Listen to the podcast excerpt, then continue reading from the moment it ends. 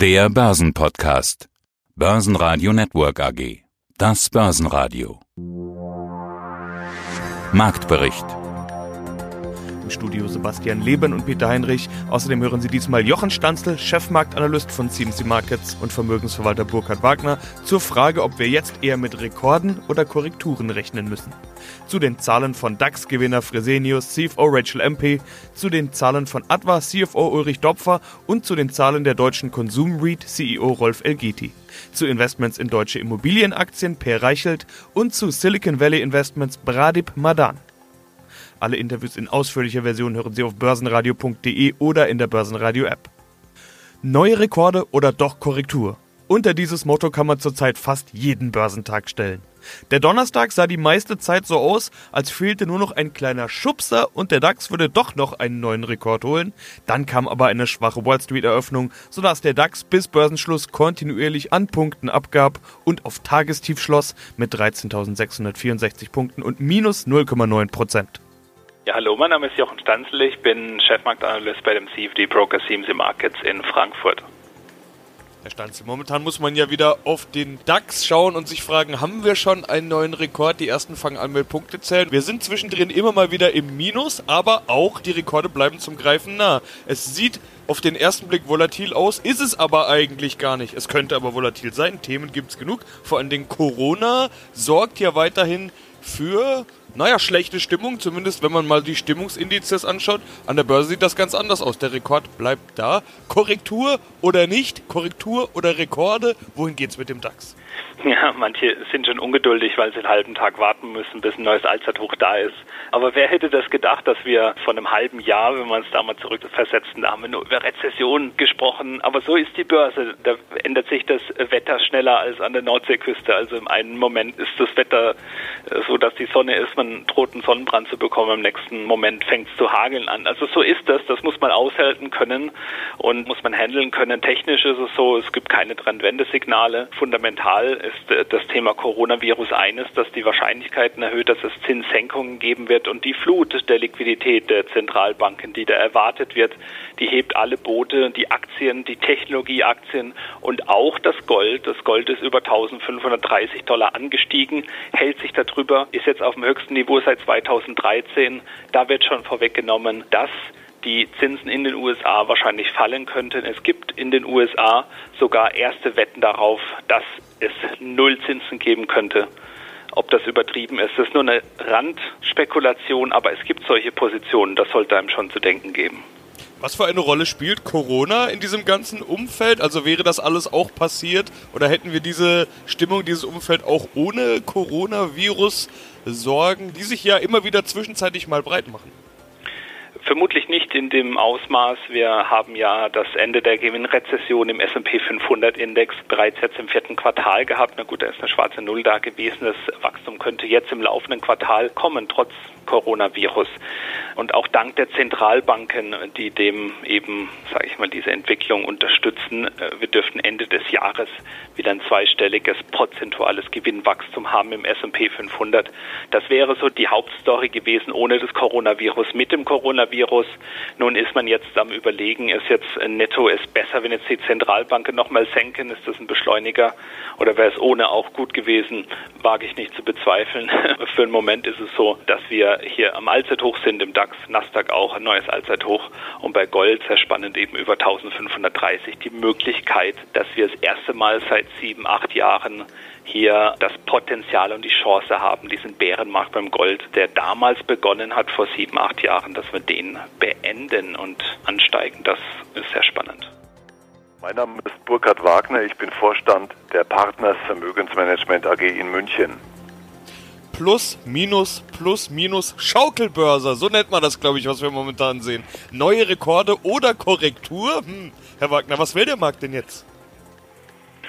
Ja, das ist eine sehr berechtigte Frage. Der Markt ist geprägt derzeit von schlechten psychologischen Eindrücken, was jetzt äh, den Coronavirus in Asien ausgeht, beziehungsweise die Produktionsprozesse und Lieferprozesse, die hier von China nach Europa oder in die ganze Welt letztendlich stattfinden. Die Störungen, die da derzeit gemeldet werden, Firma Apple hat er vor einigen Tagen erst gemeldet, dass man mit weniger Umsatz zu rechnen hat. Andere Folgen, wie jetzt gestern Puma oder Adidas. Auf der anderen Seite ist der Markt natürlich verkraftet, der diese schlechten Nachrichten doch erstaunlich gut, gekoppelt mit guten Nachrichten, teilweise guten Nachrichten aus Unternehmen, die wiederum natürlich hier auch zur Stabilisierung beitragen. Und letztendlich ist es schon auch ein technischer Aspekt, der bei mit Durchstoßen dieser 13.590 DAX-Punkte Marke entsprechend jetzt neue zyklische Anleger letztendlich motiviert, jetzt doch endlich mal auf den fahrenden Zug aufzuspringen und das viele Geld, was letztendlich von den Notenbanken in den Markt gepumpt wird, entsprechend zu investieren. Also das ergibt genau diese derzeitige Marktsituation. Andererseits muss man ganz klar sagen, Markt verhält sich extrem widerstandsfähig, also extrem positiv. DAX-Gewinner waren die beiden Fresenius-Werte nach Zahlen. Auch die Autowerte konnten allesamt zulegen. Ans DAX-Ende musste MTU nach eigentlich guten Zahlen, in denen die Gewinnprognose übertroffen werden konnte. Die Börse schaut aber in die Zukunft. Und der Ausblick ist schwach. Auch die Lufthansa war einer der stärksten Verlierer. Hier spiegelt sich zum einen die Corona-Sorge, zum anderen hat Wettbewerber Air France KLM schwache Zahlen vorgelegt. Hier spricht Rachel MP. Ich bin Group CFO bei Fresenius. Ihre Jahreszahlen sind erschienen. Die treffen die Prognose ziemlich genau. Das 16. Rekordjahr in Folge wie erwartet. Die Aktien sind trotzdem heute sehr beliebt. Sowohl die Fresenius als auch die Fresenius Medical Care Aktie. Frau MP, wie ist denn das Investorenfeedback? Haben Sie die Anleger überrascht mit den Zahlen oder ist das vielleicht doch ein bisschen dem geschuldet, dass Anleger gerade defensive Aktien suchen? Was kann ich sagen über unseren Aktienpreis? Was ich sagen kann, ist, dass wir sind sehr zufrieden mit unserem Rekordjahr in 2019. Wir haben geliefert, was wir versprochen haben. Wir haben unsere Guidance geliefert. Das ist für uns sehr wichtig. Wir haben ein sehr schönes Umsatzwachstum gehabt und auch ein stabiles Ergebnis gegenüber Vorjahr.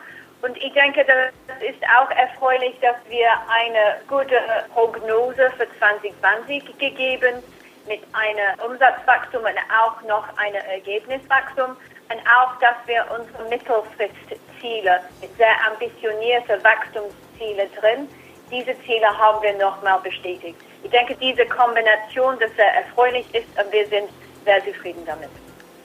Das, worauf ich angespielt habe, dieses Defensivaktie bedeutet in dem Fall wenig China, wenig Corona-Sorgen. Danach suchen die Anleger ja auch. Ich will trotzdem mit Ihnen auch drüber sprechen. Inwiefern trifft Sie denn dieses Coronavirus? Sehen Sie da irgendwelche Auswirkungen?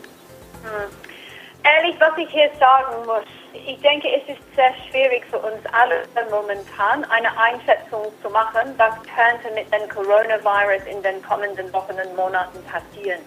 Das ist auch genauso für uns bei Fresenius. Wir sind in China aktiv. Wir haben zum Beispiel ein paar Dialysekliniken bei Fresenius Medical Care. Wir verkaufen auch hier Produkte bei Fresenius Kabi und auch bei Medical Care. Und wir haben ein paar Werke vor Ort. Das heißt, wir sind in China tätig.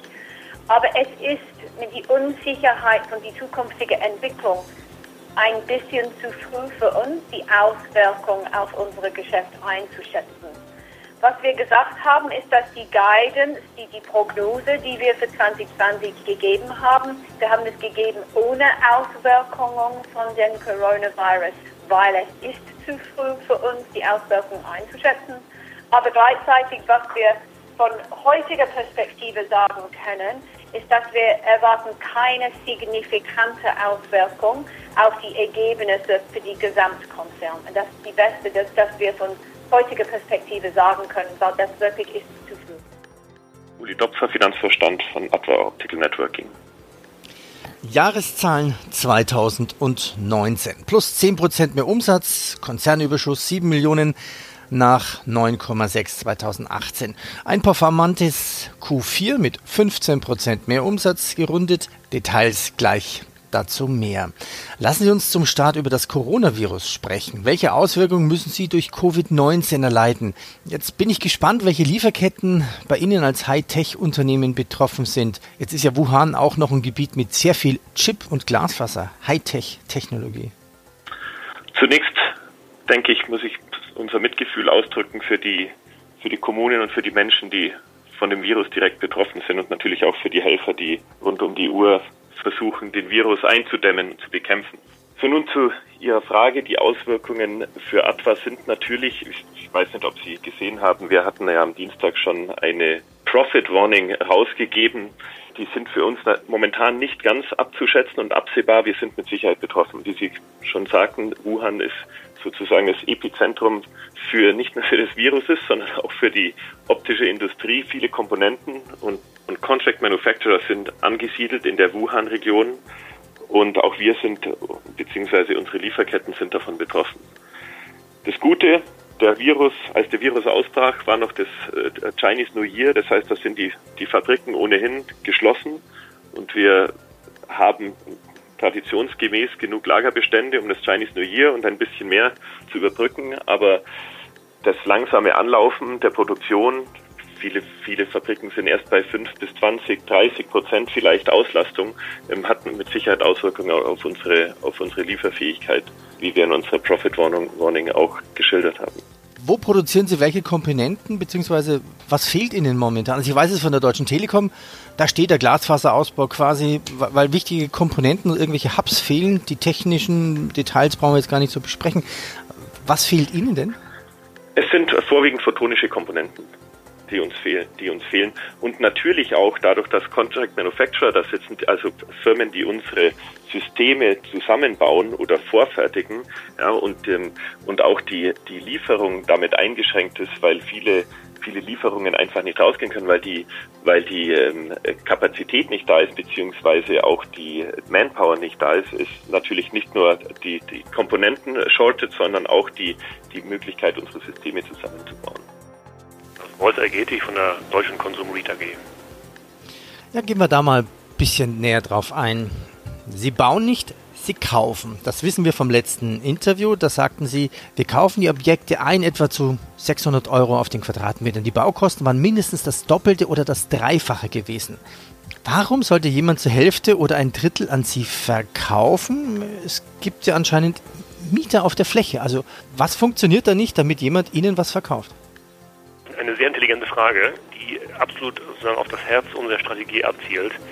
Und die Antwort ist, ist vielgestaltig. Also der größte und wichtigste Grund, warum es uns gelingt, immer wieder so günstig anzukaufen, ist, dass unsere Verkäufer schlicht Angst vor der Mietvertragsverlängerung haben. Also die meisten äh, Märkte, die wir kaufen, die haben Mietvertragslaufzeiten von fünf, sechs oder auch mal sieben Jahren, auch mal viereinhalb äh, im Schnitt. Also die, die ganz kurzen kaufen wir auch nicht, aber der typische Anleger, der möchte gerne 10, 15 Jahre Ruhe und Sicherheit haben. Diese Märkte sind sehr teuer. Und wir kaufen eben dann, wenn die, die Mietverträge vielleicht die, die Hälfte Laufzeit erreicht haben. Und da haben wir doch sehr viele Anleger, die sich große Sorgen machen, ob sie das selber hinkriegen, den Mietvertrag zu verlängern, oder ob sie von den, von dem Mieter dann erpresst werden, oder sie haben Fondsstatuten, die es ihnen nicht erlaubt, in solche kürzere Mietverträge zu gehen. Das heißt, wir, wir profitieren davon, dass sozusagen die Verkäuferseite Angst oder Sorge oder keine Risikobereitschaft, wie auch immer man das nennen mag, sozusagen hat. Und das ist der Hauptgrund, warum wir so günstig an diese Objekte rankommen und warum andere die verkaufen. Der zweite Grund, der ist nicht ganz so relevant, aber doch auch, äh, auch noch, und das ist der, dass die, die meisten Transaktionen, die wir tätigen, die liegen so im kleinen einstelligen Millionenbetrag bis hoch zum unteren zweistelligen Millionenbetrag. Und das ist ein Segment, wo sich so viele private Anleger nicht mehr tummeln, weil es eben schwierig ist, diese sozusagen diese Eigenkapitalchecks zu schreiben und auch diese Märkte zu refinanzieren in solchen kleinen Tranchen, also klein im Sinne für die großen Banken. Während die großen Fonds wiederum oder die ganz großen institutionellen oder professionellen Anleger in diese kleineren äh, Ankaufslosgrößen, in die wir runtergehen, normalerweise nicht hingehen würden. Das heißt, wir haben hier äh, relativ wenig Käufer, die auf diesen Markt treffen. Und wenn ich dann als Verkäufer eben nur ein oder drei Märkte verkaufen möchte und dann auch noch die, die, die Laufzeit vielleicht ein bisschen kürzer ist und dann vielleicht auch noch 10, 11, 12 Prozent Leerstand da sind, dann habe ich einen, einen sehr unangenehmen Markt aus Verkäufersicht. Ähm, und das nutzen wir aus, weil wir eben sehr detailliert, sehr bottom-up, sehr analysegetrieben in diese Situation hineingehen und dann eben ganz, ganz viele Angebote legen, um eben an die günstigen Objekte dann zu kommen. Ja, mein Name ist Per Reichelt, ich bin Vorstand der Netfonds AG und gleichzeitig Geschäftsführer der NFS Netfonds Financial Service GmbH. Wir sind das größte Finanzkonzern unabhängige Haftungsdach in Deutschland. Ich suche hier natürlich immer nach Stories, nach Investmentansätzen, nach Ideen, die vielleicht nicht jeder unbedingt immer so dabei hat. Sie investieren in Immobilien, das habe ich hier schon einige Male gehört, aber Sie investieren in Immobilienaktien. Das ist dann doch interessant. Wie sieht es denn da aus mit der Konkurrenz? Wie viele Leute machen denn das? Ich habe das nicht so oft gehört. Ja, also es ist natürlich so, dass schon eine ganze Menge Anleger, Investoren in einzelne Immobilienaktien investieren. Was uns aber in der Tat aufgefallen ist vor gut einem Jahr, dass es bisher keinen Aktienfonds gibt, der rein in deutsche Immobilienaktien, in deutsche börsennotierte Immobilienwerte investiert da sich da inzwischen eben ein Marktsegment entwickelt hat, das ca. 80 Milliarden Euro äh, Marktkapitalisierung groß ist, haben wir die Schlussfolgerung daraus gezogen, ein solches Produkt zu gründen, zu schaffen, äh, zu etablieren und haben den Immobilienwerte Deutschlandfonds aufgesetzt. So, warum? Nur weil es das nicht gibt, bedeutet ja nicht, dass man es unbedingt braucht. Aber wir haben ja seit langem einen Immobilienboom in Deutschland. Davon spricht man immer wieder. Boom, ungebrochen. Auf der anderen Seite Aktien, sehr gut gelaufen in den vergangenen Jahren.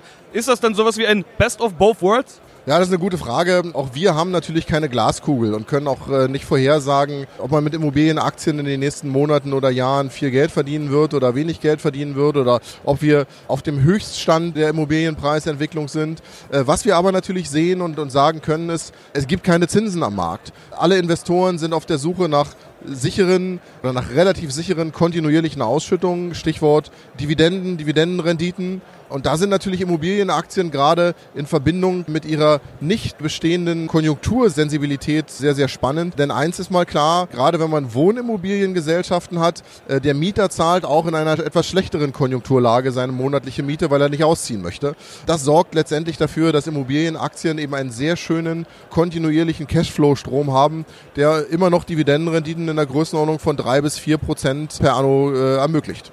Aber noch schöner ist doch, wenn man die Miete direkt bekommt. Also warum nicht einfach nur Immobilien?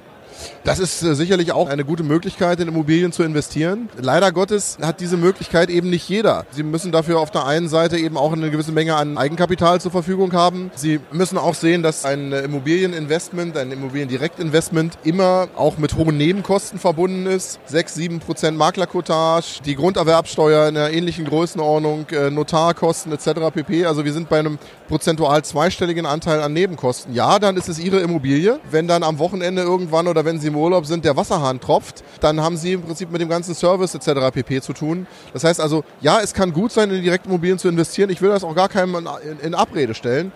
Aber es ist eben auch angenehm, ein Full-Service-Package zu haben und faktisch den gesamten deutschen Immobilienmarkt in einer Mischung aus Wohnimmobilien und Gewerbeimmobilien in einer WKN ab 50 Euro als Sparplan oder natürlich auch als Eimeranlage zu kaufen und sich eben nicht die Gedanken um Service, Dienstleistung und so weiter und so fort machen zu müssen.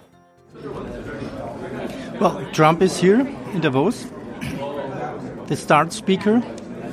Um, what do you think is uh, Trump good for America? Make America great again? Good for the stock market? Uh, again, this is a difficult question to answer. At the level of the economic implications of some of uh, the current administration's policies and practices, the psychological benefit or the psychological impact has been a positive impact on the stock market. And it's easy to understand why, because it is kind of shifting from that indifferent um, uh, or defensive mode to a more kind of active and um, kind of aggressive, if you will, mode. And the stock market has sort of therefore gained further confidence that the American enterprise is going to be able to build value and retain value. So the answer is, in terms of those results, yes. Do you think uh, Donald Trump will be elected next next period? That's a question that I don't think anybody can answer, and I would refrain. I don't know. Mr. Madan, Dankeschön. Thank you. Thank you very much. Thank you. Börsenradio Network AG Marktbericht